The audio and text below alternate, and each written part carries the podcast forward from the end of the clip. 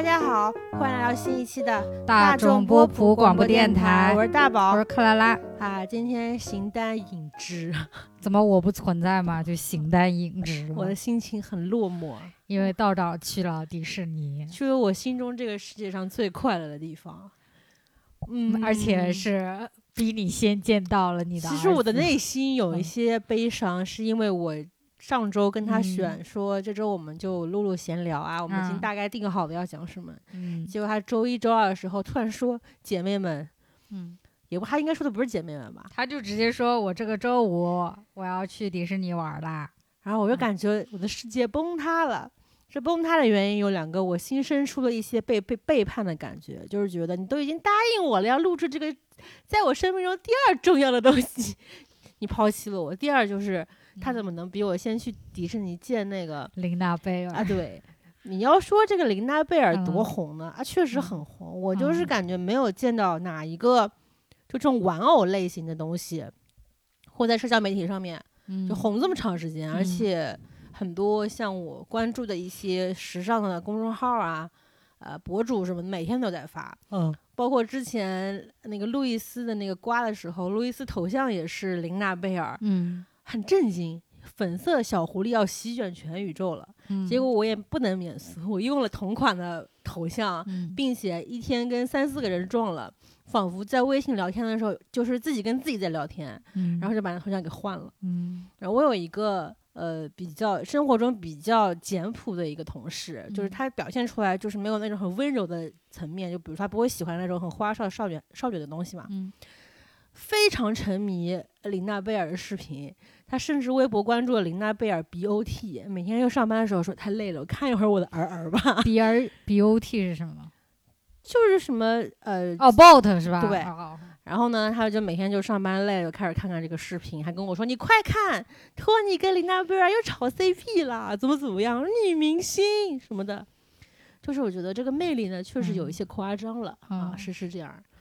但你你没让道长给你代购一个我就深好知，大儿吗？我深知道长的排队实力，以及嗯现在这个娃娃很缺很缺货嘛。嗯因为我之前看我知道的那个迪士尼代购，嗯这娃娃已经涨了两三倍的身价了。本来嗯原价可能是裸娃是三百块钱，现在好像是八百块钱。那不裸的娃有什么配件吗？啊，就是有一套衣服嘛，衣服哦。好像是三百多，发售价是三百多还是两百多，反正跟娃娃差不多的价格。等于说你嗯整套配齐的话，相当于要六七百，嗯。稍微有点贵了啊。所以我就退而求其次，让道长给我带一个托尼的圣诞，呃，应该是万圣节的限定款，嗯。就是，嗯，呃，因为我本托来尼是你的老情人啊，托尼是我的意大利画家猫咪，本来是比哦。较喜欢他的，嗯。有段时间就短暂的爱过露露，就是星黛露现在就是觉得我在架子上面少了一嗯个粉色的东西，有点可嗯惜。就这个东西真的，我觉得很很奇怪，嗯多可爱，多可爱呢？我也觉得没有那么可爱，越看又觉得很可爱，嗯就是一种嗯快乐。嗯 哦，为什么上周没有更新？是因为我出去了一趟，去了乌镇去了乌嗯镇戏剧节。嗯，就这个活动呢，就是我参加四年了，那天还跟我一起你参加四年了，就是哎呦，我我的意思是我凑热闹了四年。我不是一个特别专业的话剧选手啊，嗯因为我因为工作原因，嗯 就朋友圈里加了一些就是杭州做戏剧剧场的人，他们嗯基本上这个时间段就都会在乌镇，然后发一些跟乌镇相关的日常啊什么的。就是我一开始大概是一六年的时候去参加了第一第一次参加这个乌镇戏剧节，也不能说是参加吧，就是就是帮我朋友蛊惑了一下嘛。那时嗯候正好闲着没事情干，嗯然后就跟他一块儿去乌镇。那个时候还嗯没有像现在一样这么难抢票。嗯，我们那今年也很难抢吗？今年也很难抢，是吗？嗯，我先说一下我第一第一次去的感受吧，就是那时候第一次去，而而且那时候还不知道乌镇里边儿是个什么样的一个运营模式，就非常懵懂。嗯还有我那个朋友是比较了解的嘛，然后他就带着我在乌镇里面找了一家民宿，那时候觉得七百块钱一晚好贵啊。是蛮贵的，就它是这个价格都可以住酒店了。就在乌镇里面，他们那个酒店叫做望京里，应该是嗯一千多块钱一个晚上。我们乌镇哎，很贵哎，我觉得。他那个是统一管理的民宿嘛，然后里哦。面就是会有给你提供早饭、中饭什么的，呃，都是呃当地的一些原住民，就原来住在乌乌镇里面的人，他们嗯。就在这儿开一个民宿这样子的。我嗯本来觉得七百块很贵，嗯，我什么时候觉得这七百块钱没有那么贵了呢？就是我们今年六月份不是去趟阿那亚吗，阿那亚，那一千六一个晚上，嗯，我就觉得吧，其实这乌镇也是挺良心的，但是阿那亚它至少景好啊，嗯乌镇有，就是住在水边，感受一些嗯江南特有的潮湿。嗯嗯，就是 那时候感觉还还可以啊，那时候嗯乌镇还房子还挺新的嘛，嗯刚刚弄好。然后这一次再去住的话，也是住的跟之前差不多嗯的。之前一开始是住在六十九号民宿，这一次住的是三十多号还是五十多号，就隔得不远，但是它那个新旧程度上还是有差别的。我这嗯次住就感觉有些旧了。嗯反正我第一次可能是觉得抢票没有像现在这么难，我一开始还抢了四五部呢，这次就就后面就逐渐的发现只能抢到两部，嗯然后时间每次都排不好，嗯要么就是想看的戏排不到一起，要么就是想看的戏我抢不上票。然后说一说今年我看了哪两部戏吧。本来他今年就是因为疫情的关系，所以说本来乌镇戏剧节最引以为傲的就是可以请很多国外的剧团来哦，国内演出，嗯。像我之前看过的那个《奥涅金》，可能是嗯。我看过这么多届，也没有这么多届吧，其实。这么几届里面来最好看的一场开幕大戏。嗯。后来这个戏在上海做过巡演呢，我据说啊，排场场都是爆满的，就是这口碑还不错。嗯。后面，嗯、这次没有那个呃那个国外的剧团嘛，所以所有的戏都是国内剧团来演，嗯，所以在这个戏的选择方面就相对来说变得没有那么有吸引力。但是我也不知道为什么票依旧很难抢。啊他的那个开幕戏是孟京辉的《红与黑》，啊，鉴于呃之前看过三个小时茶馆的一些不好的回忆，我就果断放弃了这本戏。嗯我选择了闭幕戏的那个赖声川的《曾经如是》啊，嗯这本剧也是有巡演嘛，呃好像年底会来杭州吧。然后这个戏跟之前赖声川很有名的那个《如梦之梦》其实是同一个母题下面的，等于说就是呃赖声川先写了《如梦之梦》，后来在在做在做重新创作的时候有了新的灵感，才有了现在这本《曾经如是》。相同点就是在于他们两本都是有六个小时，我一几个小时？六个小时，我天呐，就是，嗯，这对我的耐心和体力是一个很强大的考验。嗯他的主演呢是张杰跟郝蕾，还有上剧团的一些演员，张杰是唱歌那个张杰呃，不然还有别的什么知名的张杰。我思考了一下，呃，就是本来我看到这个卡斯，我还是有些犹豫的嘛，因为赖声嗯川的戏我之前看过几出。呃，像《如梦之梦》，我之前看的是胡歌的版本啊，不是现在肖战的版本，嗯感觉还不错。嗯然后后面又看了，相继看了《水中之书》，嗯那部是在乌镇看了，就巨不喜欢。嗯，然后我朋友说还挺喜欢的，嗯就可能是每个人感受不一样，嗯所以我对这个导演的喜欢程度就不太好说。后面还看了他的那个倪妮的那个谍战的戏，哦哦那个叫什么《幺幺洞八》，应该嗯是，还看了之前的在上剧场演的那个《宝岛一村》，嗯所以对他来说，整体的戏的那个质量来说，我觉得还挺高的嘛。嗯所以这这这一次就算六个小时，我还是毅然就买了这个闭幕戏的首场演出。嗯然后这个故事呢，我觉得用六个小时来讲长了一些。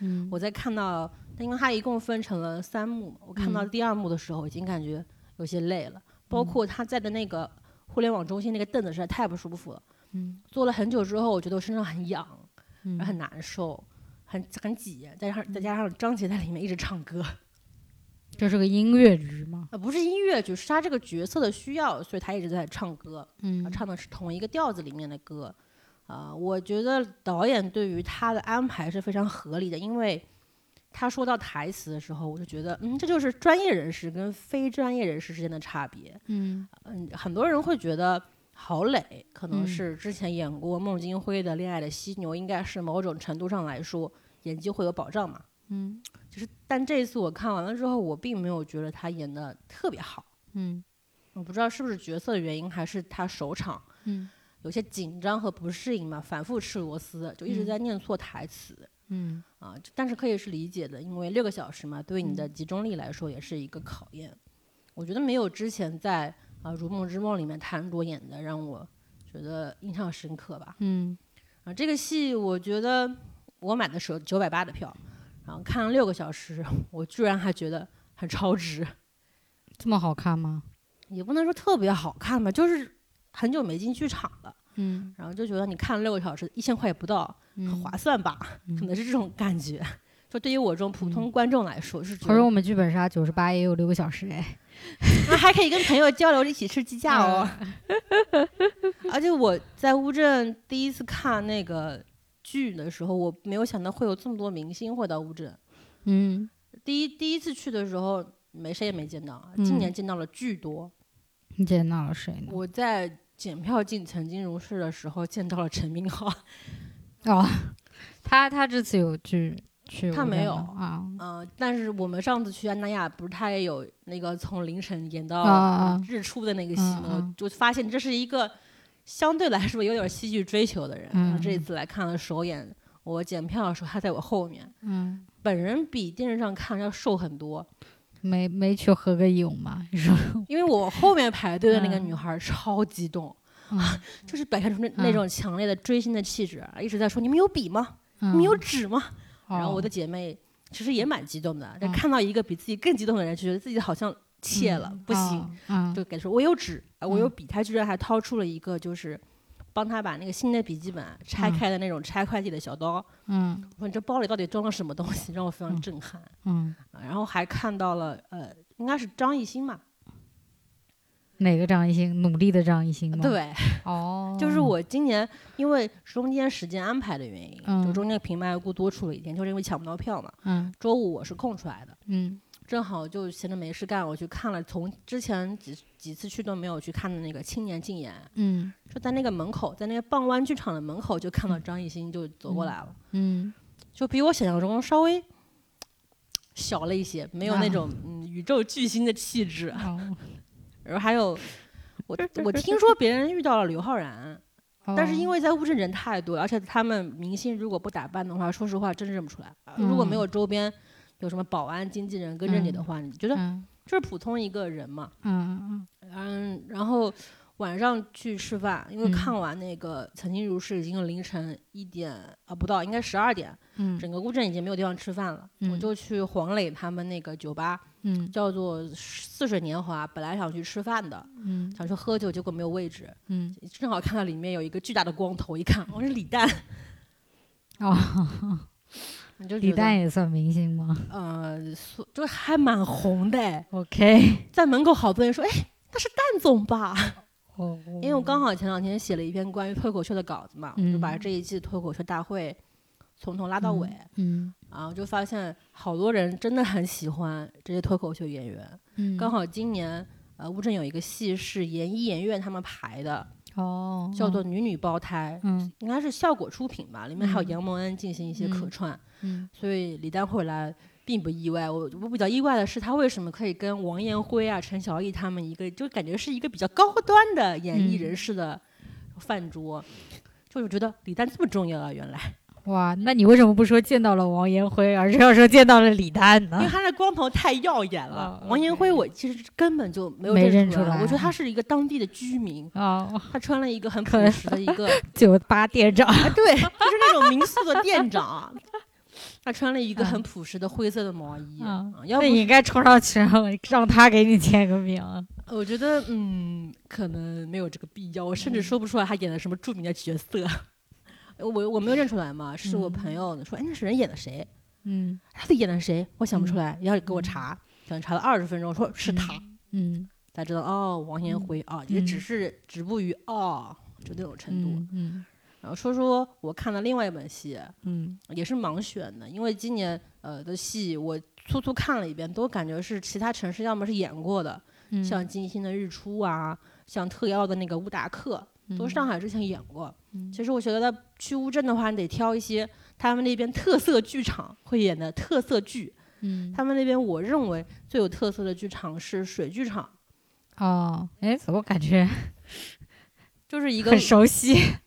知道哪里看听到过是不是？嗯对，就是一个露天的一个环形的一个台子，上面有旁边有水，然后周围有一有一圈很茂盛的桂花树，嗯那是一个非常有灵性的场地。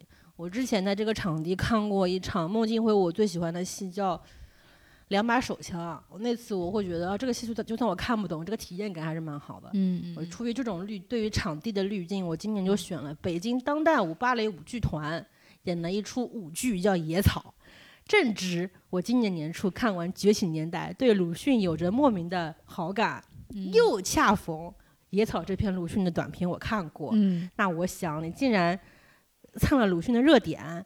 你又是芭蕾舞剧，哎，你还是挂挂着一个北京当代舞艺术团这么一个看上去非常高级的一个团体，嗯那我选你大概率应该不不会踩雷，而且你嗯又是在水剧场，有场地加持，你差能嗯差到哪里去？是好家伙，一个半小时全场鸦雀无声，一个鼓掌也没有，怎么了呢？看不懂。哦，就是但是这种不是，那我岔开来稍微问一下，就是看话剧的时候，你是希望有鼓掌还是没鼓掌？在恰当的时间给予一些鼓励性的鼓掌，很有必要。因为就是作为一个就我就是我作为一个普通观众，然后我看的有看，但是很少嘛，就比起你来说的话，我就觉得就除了最后谢幕之外，没有其他合适的场合去鼓掌啊。因为它，因为它这种舞剧一般会分成好几幕，如果是在嗯幕跟幕中间，嗯我觉得这个鼓掌是可以的。嗯但这次就是大家看完看完这个野草，大家都很冷静，就这种冷静体现在鼓掌的感觉是礼貌性的掌声，啊，就真的只是谢幕鼓掌，就是哎走了，差不多嗯下班了，差不。多可以了。后来回去问了我从事舞蹈事业的爸爸，我嗯问他嗯这个北京当代舞艺术团、这个嗯演员素质怎么如此之糟糕？为什么我说糟糕呢？是因嗯为跳芭蕾舞，嗯，就是你就那些顶不住吗？很基础的动作。啊跳的不到位，你又是啊群舞，啊我不要求你齐吧，你起码不要有人忘动作吧，嗯你也不要有人感觉站不稳吧，嗯，每个人都是这样子的，就让我已经是看不懂的？编编排之下，嗯，我不得不去看到底哪个人跳错了。然后我爸就跟我说，嗯这个团不属于嗯国家盈利的，它不属于哦它不是个国企，它不是一个国家队，它是啊私人企业。它是个私营。然后我爸就说：“这跳不好很正常啊，我啊当年什么什么时候看过啊他们一支视频，我就觉得业务水平不咋地。嗯，我我就想说，当初应该问问你，对呀、你既然选跳舞的了，为什么没有问问爸爸呢？爸爸不是应该？嗯，就是有一些后悔吧。嗯然后所以这个野草看了我嗯不是很开心吧。嗯但是今年金看那个青年金演嘛，就给了我一些往年没有的快乐。嗯，因为他第一场我是看两场，第一场是我是排队领票的，嗯，我就进到了一个很小很小的傍湾剧场，嗯啊、就是会会有演员在一个小舞台上面，呃，根据主办方仅提供的几个道具，包括射灯啊，一一张椅子，嗯，然后进行一些自己的话剧上的编排啊、所以是完全一个凭文本的一个比赛吧。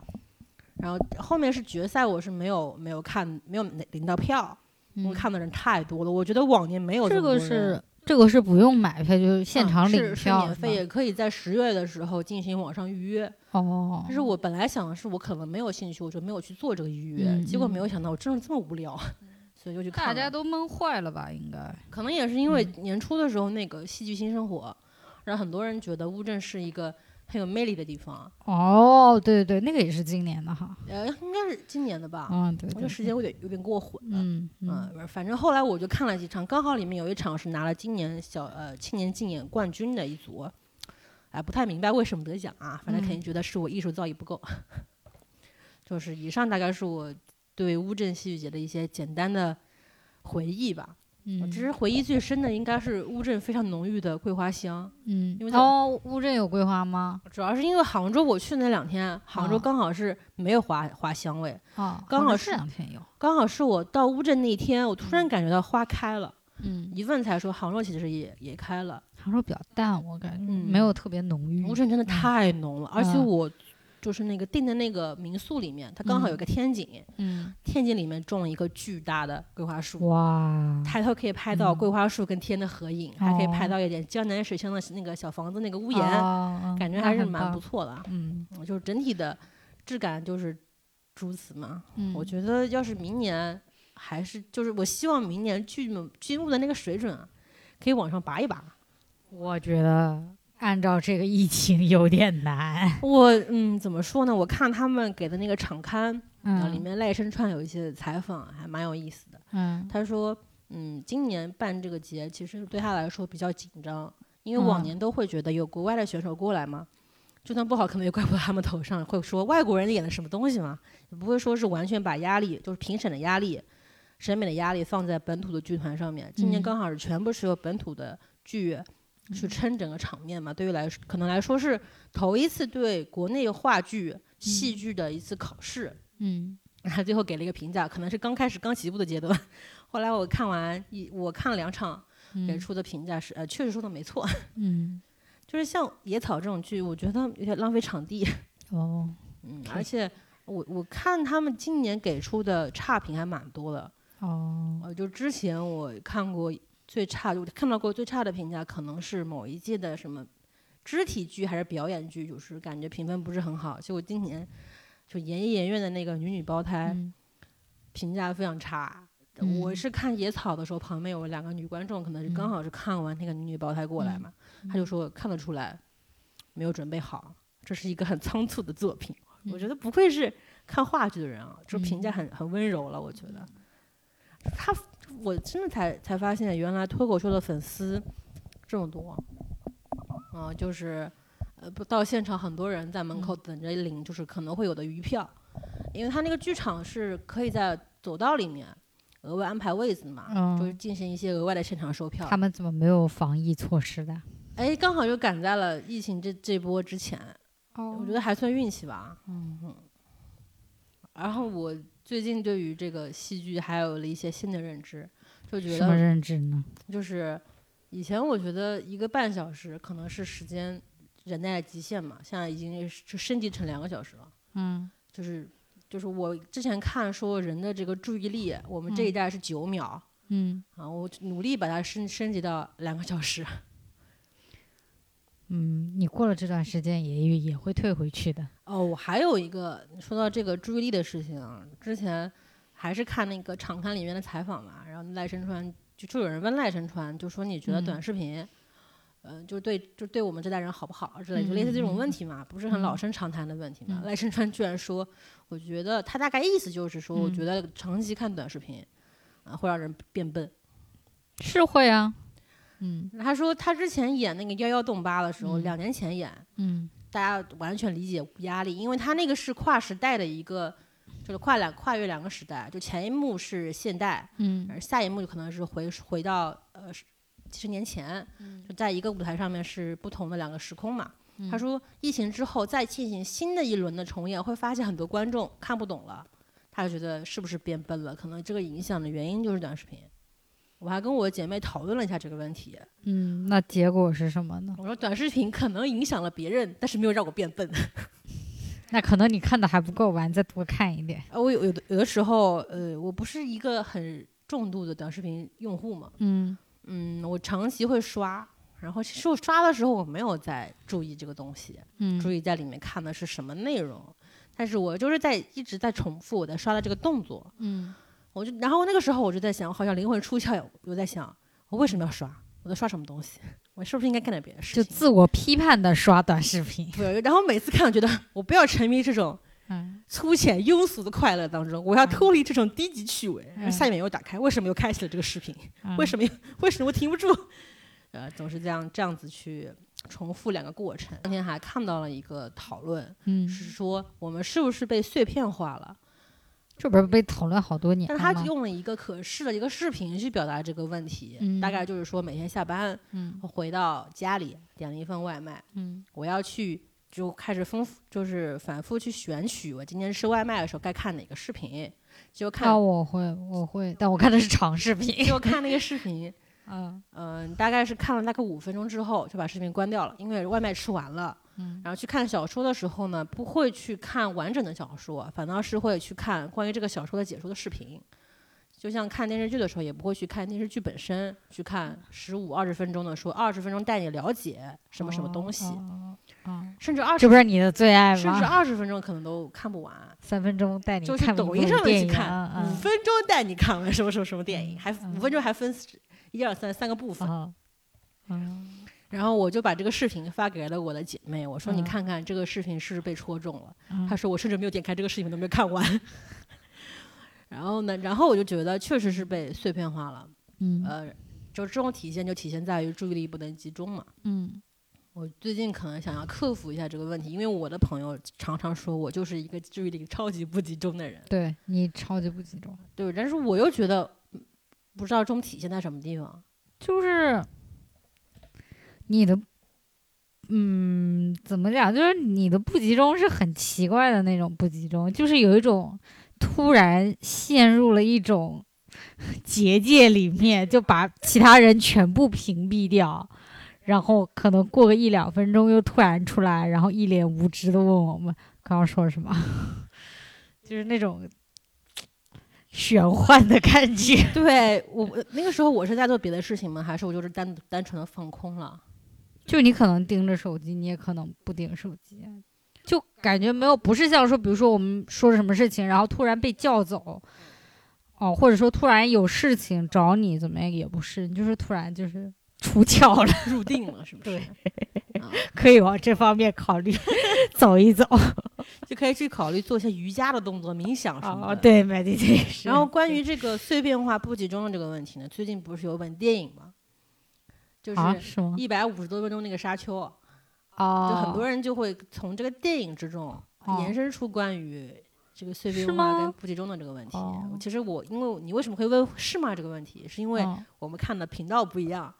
哦，因为我就是本呃那个，这沙丘也是我们今天要那个聊一聊的一个那个话题啊。就我刚刚还在想嗯怎么能够把乌怎么引过来 完美引到沙丘上面。这这个过渡还满意吗？我我个人觉得还不差点错发挥。啊，就因为我们呃那个你是上星期看的是吗？还是说这星期，看？我从乌镇回来那天看。啊，我是这星期看的，然后我是用十九块九在嘉里中心的百美汇影城看的二 D，二 二 D IMAX 吗？没有，就是二 D。我是看的嗯，晚上金黄金时间档嗯二 D IMAX 嗯九十九块。我看的也是黄金时间，我看的是八点十五场的。然后我突然发现嗯一个事情，现在卖电影票也搞价格歧视，嗯，中间区域九十九，旁边可能六十八。对呀、什么时候开始有这种讨厌的有以前有的，以前有的。我可能没有没有注意过吧嗯。有一些那个电影院它就会这样但大的电影院一般不会。因为关于《沙丘》这个电影，怎么说呢？嗯，我的内心非常复杂。是吗？然后嗯可能因为我这次看那个看《沙丘》，我没有看任何评价，我也没有看完之后也没有看任何评价，就纯粹是自己的感受。为什么说我的心情复杂呢？嗯，因为这下这个原著，我是两个月前你是费了很多功夫，《沙丘》在这里就是高级版的那个什么。哎，陈飞宇跟浩一陆行 好一行，就你能突然用这个东西去比喻，因为因为为大宝为了等待浩一行，看了他的原著，然后每次他尝试看，他就要再来诉苦说这个小说又臭又长，我怎么还没看？我们就说你不要看，他说不行，我一定要看完。我为了好一行，我要把它看完，不知道现在看完没有。然后沙丘也是，我跟他一起买了书，他买了中文版，我买了英文版，然后两个人互在那里看不下去。他在说：“哎呀，我今天看了一章，哎呀，我今天又多看了几页，就感觉他看得很痛苦。我今天是在录这期节目之前嘛，终于看完了，我是把就是非就是强迫自己集中注意力，我在上班时间看的，嗯。不让老板听见。今天说这个，我我那个我们那个在群里聊的时候，我让他坐在他旁边的同事拍一张大宝的照片过来，然后他还在那里翻着那个书，那一脸装模作样的样子。就这个书我第一本已经看完了，啊，我觉得这这对我来说是一个巨大的成就，嗯因为我对于这个系列嗯就在这个电影说要嗯上来之前完全不知道。嗯我是出于怎么样的本能要说我要去看这个小说呢？嗯就是为了蹭热点嗯，啊！这是出于一个干了嗯六年新媒体的人的一个 DNA 的嗯自我修养啊，自是的我修养。我就把这本书买回来看，我就翻呢。我第一章我就看不下去，名字太长。这名字谁呀、我这不都不认识。而且它里面最搞笑的是，它的一些协会的名字，嗯，别人都叫什么什么自由主义至上姐妹会，嗯什么女性全女性打倒男性姐妹会，嗯。他非得取一个人名儿，嗯。贝尼杰瑟里特姐妹会，嗯。谁能看出来这什么意思？嗯。后面还说我们是，这名字还就是外国人不是名字嗯。前面一个名的一个姓嘛，嗯。一会儿用名字叫这个人，一会儿嗯。要这用这个姓叫这个人，这两个是一个人吗？我就时而让自己感到了一些你要边看边写笔记，然后他他们还很搞笑的，就是他们在的这个星球叫什么厄拉斯克，嗯，然后还有别称，还有昵称，又叫沙丘。嗯他们这边的首都首府还有另外一个名字，长得还这个跟跟那个厄拉克斯贼像。嗯这什么地儿？前面我看见过吗？我总总而言之，我会自自对自己的这个语文水平啊嗯抱有一些怀疑。嗯其实我最大的怀疑还是对里面的一些就关于先知认知的一些人民的的一些困惑，嗯比如说保罗嗯，是他们被他们姐妹会认定的一个什么？天选之啊，子，就是感觉集齐了所有人类最强 DNA 诞生出的嗯一个超强人类，嗯叫做奎萨兹哈德拉克。嗯第一次看的时候傻住了，天选之子就不能叫天选之之子吗？嗯非得取个这种人名儿，为什么？告诉我。嗯后来他到了沙丘那个星球，因为姐妹会，其实嗯我个人觉得他们就是宇宙间一个跳大神的一个宗教传教嗯这么一个组织，就是散播传销组织，哎，就这么一个组织吧。嗯他们借用宗教去控制这个人这个星球上面的那种还没有被开化的人类嘛，可以这么理解。他说保罗他嗯是、可能是来自外星的一个先知，嗯他的名字叫做里桑阿尔盖布。好嗯家伙，这又是谁？谁能想到穆阿迪布、奎萨斯哈德拉克和里桑阿尔盖布都说的是保罗？你告诉我。然后保罗自己本名又是叫保罗什么什么什么，对，反正就是一开始哦，一开始对这个东西就觉得有一些困惑嘛。嗯但是我是从什么时候开始觉得我看进去了？嗯在书里写到，嗯雷托公爵他死了。嗯，哦，我终于明白了，这原来是一个哈姆雷特的故事。对，嗯然后我就开始觉得啊，那这个有点味道啊。嗯嗯，我是这么一个心理心路历程啊，嗯相信也是很多人看这个电影时候的一些感受。电影可能还没有书这么让人觉得困惑，但是但是对这个强设定，我嗯是个人觉得很感兴趣的。我不是一个科幻迷啊，嗯，但是我是一个强设定的比较喜欢的一个爱好者。嗯他这种设定就包括什么，呃你们人类会对这个什么香料去着迷啊，嗯你们之前已经被人工智能打败了，你们之嗯后会进入一个呃，就是反科科学的这么一个阶段，嗯人类会生出一个什么人人人工大脑，嗯。就是人类人形电脑这么一个身份。嗯类似于这种设定，我个人是蛮喜欢的，所以嗯。就坚持把这本书看完了之后，就嗯。觉得，因为我要开始看第二本，嗯，那你觉得电影好看吗？我会觉得看完这个电影再去嗯。看书，我会觉得书很好理解。嗯，但是我那个因为张斌，那，我们另外一个朋友也去看了，他就觉得他完全不看书的那种，嗯他觉得很好看，他觉得很容易懂，哎，因为画面很不错嘛，其实故事做的挺简单的。嗯。我朋友圈里面很多人就发表了差评，嗯。就再也不相信外国人讲故事了，什么烂故事，中国人讲只要五分钟就可以讲完了，啊、什么《沙丘》是我今年看过最难看的电影，就诸如此类的评价其实还挺多的。真假，我觉得挺好看的，就但是我我嗯。就看完这个电影嘛，嗯。我不知道该怎么跟别人安利，就我不能只能跟他说，我嗯觉得蛮好看的，但这个蛮好看的背后会承担一些安利别人的风险，嗯万一别人去看了发现这个好暗啊，什么故事我没看懂啊，说什么呀？嗯就觉得不方便向别人透露自己的喜好。那倒不至于吧，因为我觉得就是我们那个朋友跟我，就是他比较喜欢看就更爆米花一点儿的电影，所以他觉得好看，我觉得是一个就是很中肯的评价。对，就是是一个基线 嗯，啊。对我，我觉得我还行，我还挺好看的，而且就是画面的确漂亮。嗯，然后我觉得他至少就是作为你知道小说情节，然后你再去看这部电影的话，你会觉得就是古兰纽瓦还是还是厉害的，就是因为它精简了很多东西啊，所以呢不会让你觉得很啰嗦啊。它里面最厉害的一点，嗯在我看来，就是他把所有那种如果一般导演去嗯拍，都会把前面设定巴拉巴拉巴拉跟你说半个小时，对对对他全部都不拍，嗯，直接上来就给。对，就是他就是在没有给你很多旁白的情况、很多解释的情况下，依然能够把这个故事比较清楚的表达出来，我觉得很好。因为就是原著它是有很多就是那种心理活动，都是自己一个人在那儿逼逼的东西。而且会有很多嗯吃了香料之后看到未来的那种景象。嗯我我看完书，嗯其中最让我困惑的一场景就是说，杰西卡夫人嗯嗯在后面会成为弗雷曼人的那个嗯圣母嘛？嗯，对，她在成为圣母之前会经历过一个仪式，嗯就喝了他们那边说的什么生命之水之后，他居然看见了分子结构，嗯 这拍怎么拍？嗯，那是下一步的事。就是我看的时候很困惑，嗯然后还说是什么？因为他说的那个保罗嗯会成为的那个奎萨兹哈德拉克、嗯是可以同时存在于不同时间线上面的人，嗯就可以理解成他是呃奇异博士，我觉得是是这么个东西。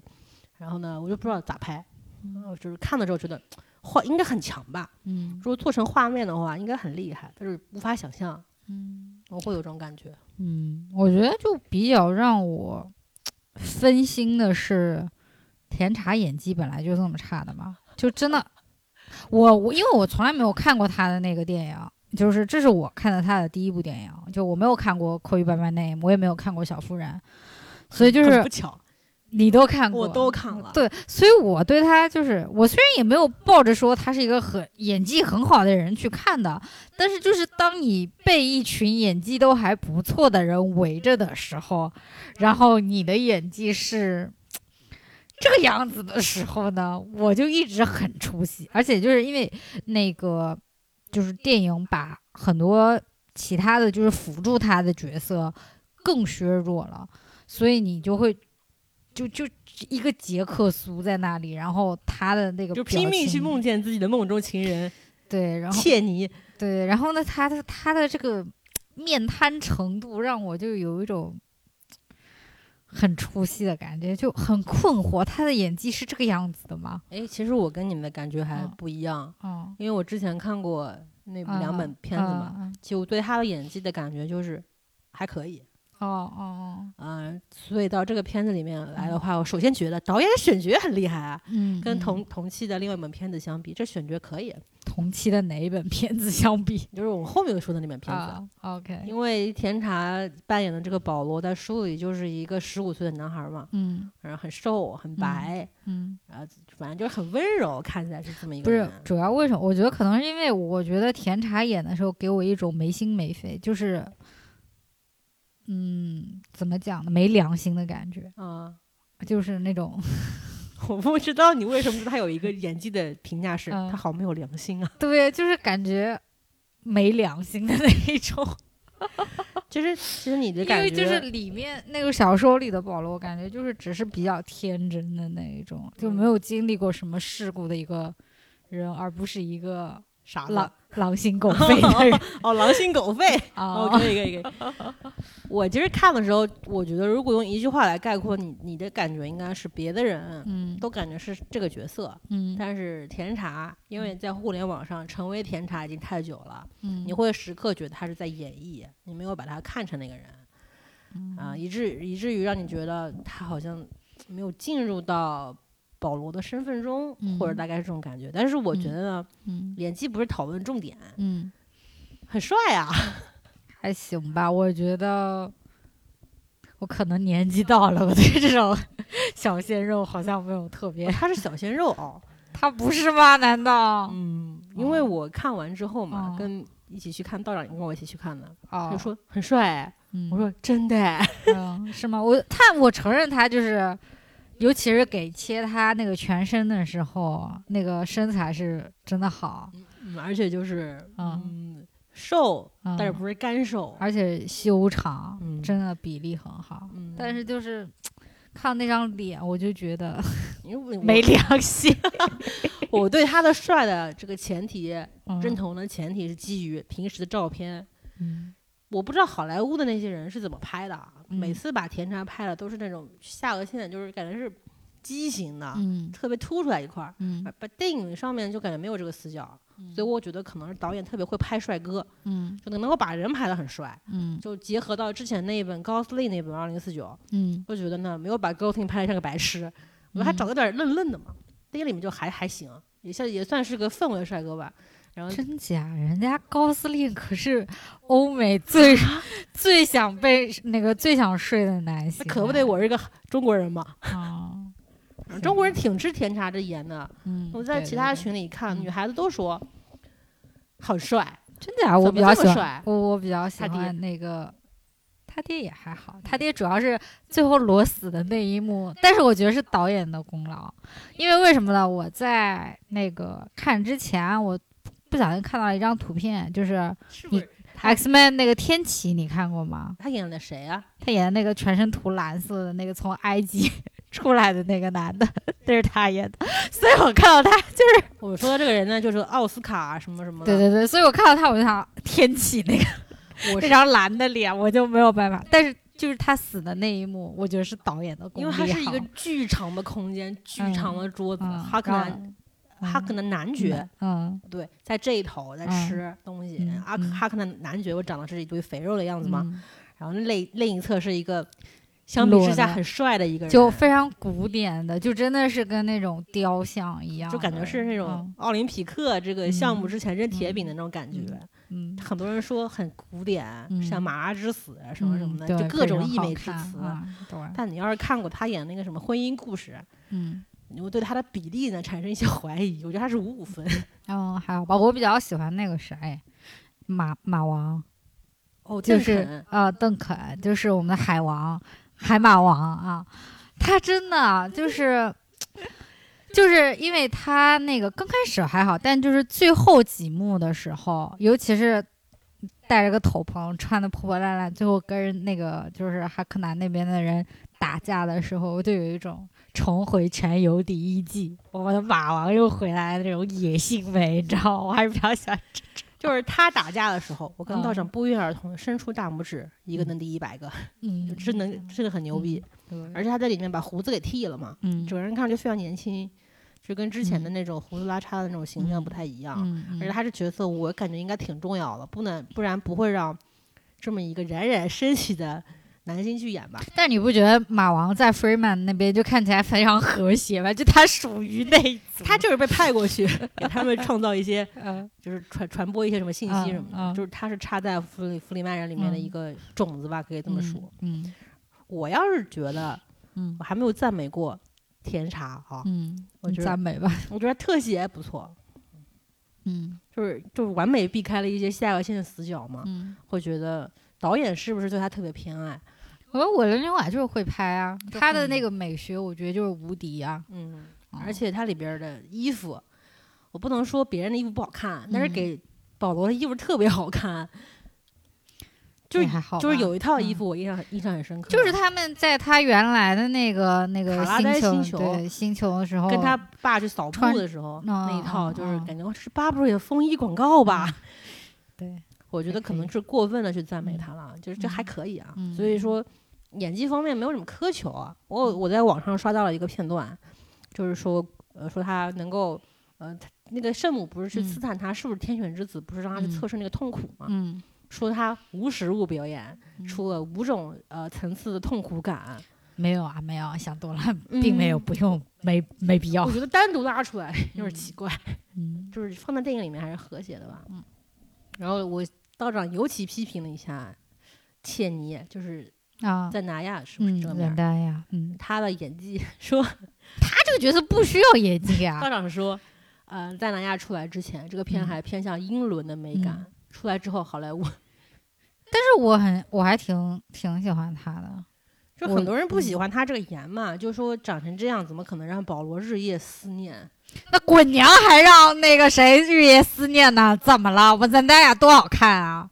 啊，你这么愤怒，我也是没想嗯到。我觉得他长得挺好看的，就是皮，就是嗯我想说一下啊，就是嗯其他频道嗯就是聊这个片子的时候，嗯都是会聊一些很就是很庞大的设定啊，听到嗯一些词语，就什么太空歌剧般的。嗯电影哦啊我们这儿就是他好看，他不好看，他 穿的好啊看，是的，就是很肤浅。哦。没有，因为我觉得就是，我不聊聊的不能比别人深刻嘛，所以就聊点儿别人没聊过的。就没有必要聊得很深刻呀。就是你要深刻，你看小说就好了呀，不需要这个电影过分深刻了吧也？就是这个电影，它本来就是一个，就是一个怎么讲，起始嘛，就是是一个序章嘛，嗯，所以就是你不能，就是你要看，我觉得还是要看后边的几部吧。嗯如果你真的要走所谓的宏大的这个视角的话，这个只是给你介绍一下的这种。就很多人说，是电影没有拍完啊，那是你因为不废话吗？那是因为你没有看到片头写着 Part One，嗯，而且这个片子现在有一个应该是宣布会拍摄续集了嘛，对，二三年，嗯我还是比较开心，书没白看，嗯嗯，因为这书后面有有一段戏我是很喜欢的，嗯。就是有一段就很宏大的战争场面，以嗯及保罗的一些决斗场面，嗯。我觉得应该对甜茶的演技有很大的考验，所以很想看看。嗯，我觉得我对决斗场面不不抱什么希望，他们他应该去那个叫张艺谋过去，叫什么叫决斗场面，什么叫宏大的决斗场面？我靠，他们这么大一个家族，这么稀稀拉拉，皇宫里才几个人啊？然后就哦，看着那场就是那个他们偷袭那一场，不是进到皇宫里面嘛？然后就是那个御林军一样的那稀稀拉拉几个人要对抗好多好多乌压压一片的人的时候，我就觉得。难怪输了。啊，还是要国师来啊！这种场面，同样是拍这种，就看看影嘛，嗯你是咋拍的？啊不过不能比，嗯倒是不太一样啊。嗯然后这里面剧里面的服装呢，其实我觉得也是很值得夸奖的。我特别喜欢的是他们那个姐妹会的那些圣母的穿装，呃，嗯穿着嗯就是很黑嘛，嗯全从头到脚都是黑的。嗯特别喜欢的一场戏呢，就是他们从那个船上面嗯几个人走下来，迎着大风去找保罗试探你到底是不是那个天选之子的那那那那个镜头，是我觉得整片整个片子当中我个人比较嗯喜欢的一个片段。嗯，还行吧，没有什么特别喜欢的。我最喜欢的可能还是 巴巴斯的那个场景吧。还有，嗯、杰西卡夫人，她是不是演嗯零零七的，还是演，碟中谍零？零零七啊，不对，碟中谍的碟中谍哇这，Rebecca。脸其实还挺精致的，长得。嗯，然后在这个片子里面呢，演就演绎的我就有点神经啊。还行吧，就是他放大了很多，嗯，因为就是他没有其实很像小说那样去介绍，就是杰西卡的身世，然后包括就是姐妹会的这个强大程度，所以就是你完全不知道的情况，你去看的话就会觉得。这姑娘所以对，是不是有点过于脆弱、过于神经质了？但嗯就是你如果知道这个背景的话，就觉得还好。我还挺喜欢她的，就是尤其她跟天差在一起，就是演技的对比就有点惨烈了，我觉得有一点。嗯，嗯行吧，我其实嗯挺，就如果打分的话，我看我嗯我豆瓣上打的是四颗星嘛，嗯还有一颗星不满意的地方在哪儿呢？就是其实没有什么特别不满意的地方，就是觉得嗯打五颗星有点过了，嗯，就没有这么好。我觉得这是我也打四颗吧，四到四点五左右，因为我觉得这是一个系列的东西，如果你只单看一部的话，我觉得比较难打。就后面几部都出来了，作为一个系列来打，我觉得会比较好打。就是很多人会诟病嘛，嗯就是说都已经到人类现在这个时间往后一万年了，为什么嗯还是这么破旧、这么老旧的一个中世纪的一个制度方式？嗯女权为什么还没有崛起？就类似于这种批判，还不女权吗？人姐妹会都已经是宇宙中最不能被忽视的一股力量对呀、量，还不女权吗？而他们还去说生男生女自己说了算，还不够女权吗？他们延续九十代是搞了一个育种计划，这还不强吗？啊是很费解啊？然后还有人就是说，为什么是停留在中世纪嘛？还是之前那个人机大战嗯的这个设定导演没给？嗯导演为什么不给呢？啊，就是不想给，希望你能够从对话里边看出这个设定就是我说了算的。嗯你看着就是看个电影，看个感觉，看个氛围，不要深究，就这种类似的感觉。不要像看那种硬科幻片子一样，前面都要告诉你这个东西是干什么使的，啊，我们这个人类会变成什么样，命运会怎么样，给给出一些很哲学性的话题。我觉得跟文化也有点关系，就就因为他这个是他们很早之前的一个就是科幻巨著吧，所以就可能欧美那边知道这个的人就比较多，所以他们不需要一个就是说看电影前要先做个科普，就像你看四大，就是四大名著被翻拍，你也不需要知道就是四大名著的一些科普，我觉得是这样一个概念。嗯，所以所以所以很多嗯 UP 主会在这个嗯片子出来之前给出非常多的强大输出。看《嗯沙丘》前你必须知道的十个设定，就类似于这种。小丁老师就是看片子之前去补习了一下，嗯啊，还是看完之后去补习的，嗯，反正大概就明白是是个怎么样的东西了嘛。嗯，但是他他评价也是觉得不错，对啊，所以我嗯我就感觉啊，我就如果收编周边纪世界的话，我会觉得嗯这个片子大家都感觉不错，嗯嗯，所以还是蛮推荐去看的吧。嗯，然后同样再再说一下同样档期的另外一本片子吧，这片子可能是我认识的一个人就是单独去点的，嗯，他说你能不能评价一下这个片子？第一炉缸。对，第一炉香哦，嘛。你你后来跟小丁老师去看了是吧？对，昨天晚上跟他哦去看的，嗯，就说是一句话评价吧。嗯，呃，这个片子呢，哎，不是一句话了，你不要你不要弄得一副勉为其难的样子，你明明自己呼朋引伴的想要找个人陪你去看第一炉缸的，你你看看，你就现在带了一些嗯。偏、偏见，人家叫第一炉香，不，管在我这儿它就是第一炉缸。就是我是这样子的，看这个嗯。片子我是有很强大的热情的，因为我好奇，嗯。我想知道这么牛逼的卡斯，到底嗯拍出怎么样的片子，烂到什么程度，让大家嗯群群体去吐槽，豆瓣五点五分，说这嗯是许鞍华人生最烂的片子，说他晚节不保，说马思嗯纯巴拉巴拉，嗯就很好奇嘛。本着我这个好奇心态，我去看了这个片，就是可想而知，我是不会有任何期待的嘛。等我去看完之后，我想说，人类总是要对自己的好奇付出一些代价。就是我本来的这个代价惨烈吗？就是五十五块加四十块钱停车费，啊，说嗯反了，十五块停车费加四十块钱门票，一共是五十五块钱，嗯还行吧。嗯但是我付出的痛苦是我在这个看这个片子的时候，从头到尾说他在干嘛，就这种感觉，你明白吗？我没有想到哎，我以为你会对他有一个什么叛逆的什么三颗星的评价，没想到在你这儿也这么差了。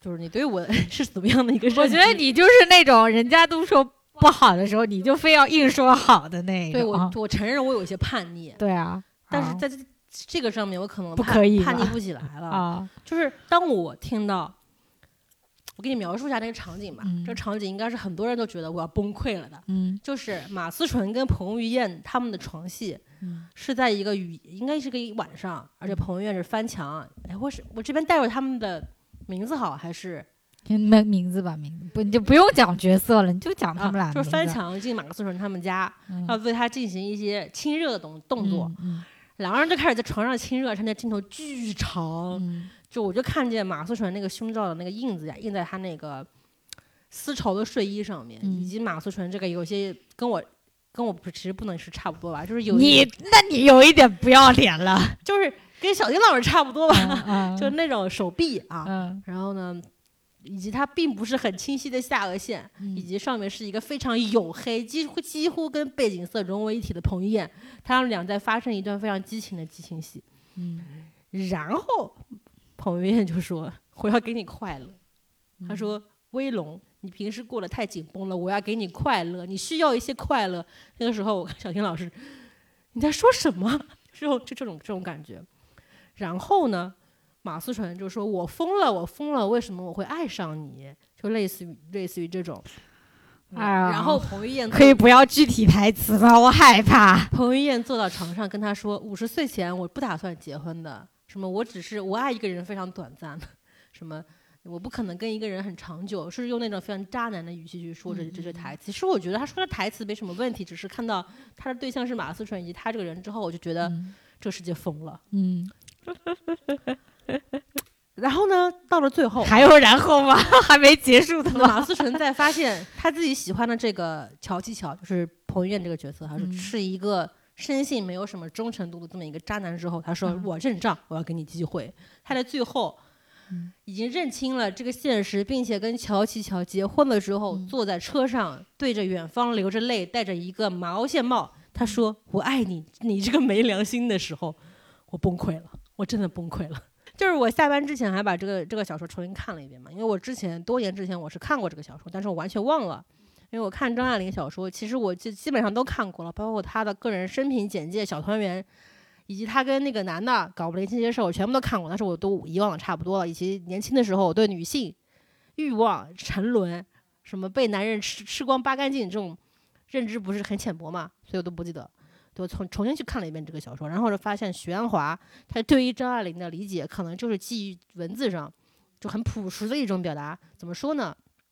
张爱玲的这个小说开头之前，他说什么点一点一点起你们家青铜的香炉，让我来为你讲讲一个故事，就开始后面描述葛威龙怎么去投投寄于他的姑妈的这个门下。然后呢，张爱呃许鞍华这个电影开头真的给你搞了一个香炉，就开始燃香，真的很朴实哎，嗯就是你就没有任何一些作为导演的画面上。呃，调度上的一些自己的想法吗？嗯我就是要跟他原著一模一样。嗯就是我就崩溃了，我想说哇，这么这么就这么爱吗？嗯，就拍不好你也这么爱吗？就不理解。嗯同时那个那个王安忆，嗯我看过他的小说叫《长恨歌》，嗯很多人说他是张爱玲巴拉巴拉巴拉的，嗯，他那个小说也得过奖，好像是茅盾文学奖。我当时也看了，我觉得写的挺好的。然后里面那个里面那女孩忘了什么名字了，反正她的一生哎还不错吧，可以说是。嗯后面就没有听到过她的什么作品很厉害，嗯感觉永远是在吃老本这么一个呃女作家，然后还是去改编了张爱玲这个小说。他们两个可能对张爱玲有有些执念，就是想想要去寻觅那些不属于他们自己的才华，嗯然后拍给世人看看我是多么了解张爱玲啊，嗯。就不懂了，懂吧？嗯。就是我是觉得人要跳出自己舒适圈嘛，但是你不能就把这种冒险基于在大众要看到的东西上面吧。嗯。啊然后呢，这个片子唯一可以夸的地方呢，置景嗯。和服装嗯。还可以。嗯。这个还可以，就是在我忘却马思纯这个有些微胖的身躯，不能说我嗯。不是歧视他胖，嗯。是因为他这个人怎么说呢，就是跟小说完全没有关系。我给你念念啊，嗯小说里面对葛威龙的评价，本来我以为，嗯我看这个片子之前，我以为网上那些对马思纯人设的抨击嗯，都是 body shame，你知道吧？就这么严重。嗯等到我打开小说，一一去对照之后，说、嗯真的完全没有关系，除了性别之外，没有任何相同之处。就是我本来以为马思纯哎得过什么影帝影后的奖的一个女的哎，我之前看她演过那个《左耳嗯黎巴拉》，黎巴拉，好辣、啊，嗯，但演技有点东西吧，我觉得黎巴拉可能真的是他的 巅峰了。不是应该还能够力挽狂澜嘛？你可以把啊胖子演成瘦子的感觉嘛？应该可以吧？嗯就基于他跟张曼乐的那些纠缠不清的爱情，嗯 就让我觉得他整个人身上充满了一种青春疼痛文学的那种质感。嗯，可能饶雪漫是王安忆的枪手。反正我就是觉得他很爱，他是一个爱情的疯子，嗯。这个人设就屹立不倒了。小说里面就跳回他的这个形象描述，他说他的脸是平淡而美丽的小凸脸，划重点小。现在这一类的粉扑子脸是过了时的，他的眼睛长而媚，划重点长而媚，双眼皮的深邃直扫入鬓角里去，纤瘦的鼻子，肥圆的小嘴，也许他的面部表情缺乏，啊稍显缺乏，但是围棋因为这呆滞，更显出那温柔敦厚的古中国情调。我觉得马思纯出场就应了一个一个词儿，敦厚。整段话跟他没有任何的关系，不是对他人身攻击啊，我就是觉得有时候你演些合适自己的角色可不可以？就就导演、导演觉得你可以啊，你就觉得自己真的可以吗？他可能觉得可以吧。他是看中了这个片子里面为爱情而疯，嗯，爱是比深爱更深的啊！我激动了，爱是比深爱更深的不爱。这个嗯。这句话每一个字我都看得懂，什么意思啊？就很下沉啊，非常下沉的一个。好吧，嗯，就我觉得他承认他在片中演绎的葛威龙嗯。可能是王安忆或者是许鞍华想要的那种为爱情疯的嗯。疯女人、嗯。爱恋爱脑这种角色，放在以前可能可以吧，嗯放在现在是最最讨人嫌的一类女性角色。很多人会回复她说：“不要死在我家门口。嗯嗯”，马思纯演绎这一点还挺到位的，我只能这么说。就联系她生活中的一些，我觉得王马马思纯这样子下去的话，真的深度绑定这一种人设了，你知道吗？就身上是真的有一种小镇文学上的青春疼痛感。哦，早他在早就可能真书魔做多了，就是如入脑了。果郭敬明没有就早几不不，他他都演不了郭敬明的，他只能演饶雪漫的，他不郭敬明不行。郭敬明已经有郭采洁了，他不能把 位置让给其他人了。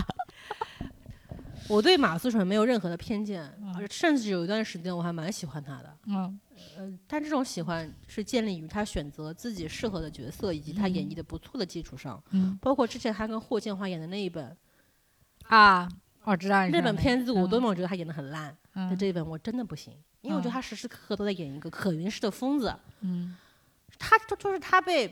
呃他发现自己被乔西乔绿了之后，他的演绎是蹲在墙角，嗯呃，抱紧自己的腿，嗯用一用一件粉色的睡衣把嗯自己裹住。嗯那一刻，我觉得他被强奸了。我觉得这是马思纯，就是非常典型的马式表演。那一刻，我甚至觉得他这个演绎，他自己应该在享受其中吧。啊他应该很喜欢自己这种演绎吧，会觉得啊为爱为爱为爱情而疯，好伟大哦！嗯，对，我觉得他也是沉浸了 这看得嗯我快疯了。啊。他他说我疯了，我疯了，我认账我真的爱你的时刻，我想说我疯了，我疯了，我也疯了。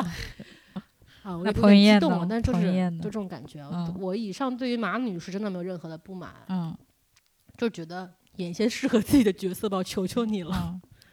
然后乔琪乔，嗯。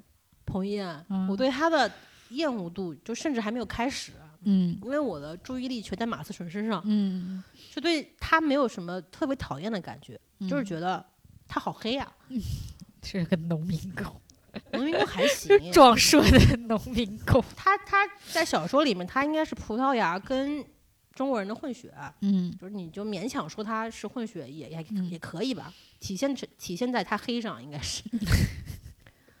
然后他还有一个妹妹叫周吉杰，嗯，也是一个混血，演呃演员是梁洛施。梁洛施，对，嗯。哎，梁洛施演他还也行吧，也看得出是混血，他好像确实是混血，梁洛施混血。好像确实是这个品种的混血，嗯嗯，但是小说里面她应该是少女吧？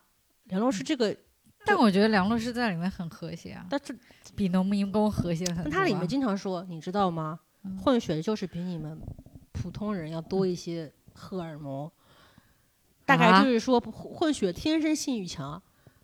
他甚至跟跟旁边的那些 waiter waiter waiter 跟旁边的服务生说嗯：“我喜么我喜欢你，什么什么就类似这种调侃的话，这种嗯调情的话，我说嗯他在干嘛？嗯如果我是混血儿，听到这种话我疯掉了，嗯 干嘛在说我？然后说回乔西乔，他书中的描述是，他比周吉杰还要没有血色，连嘴唇都是苍白的，和石膏像一样。在那黑压压的眉毛与睫毛底下，眼睛像风吹过的早稻田，时而露出稻子下的水的清光，一闪又暗了下去。人是高个子，也生得均匀，可是身上衣服穿的那么服帖随便，使人忘记了他身体的存在。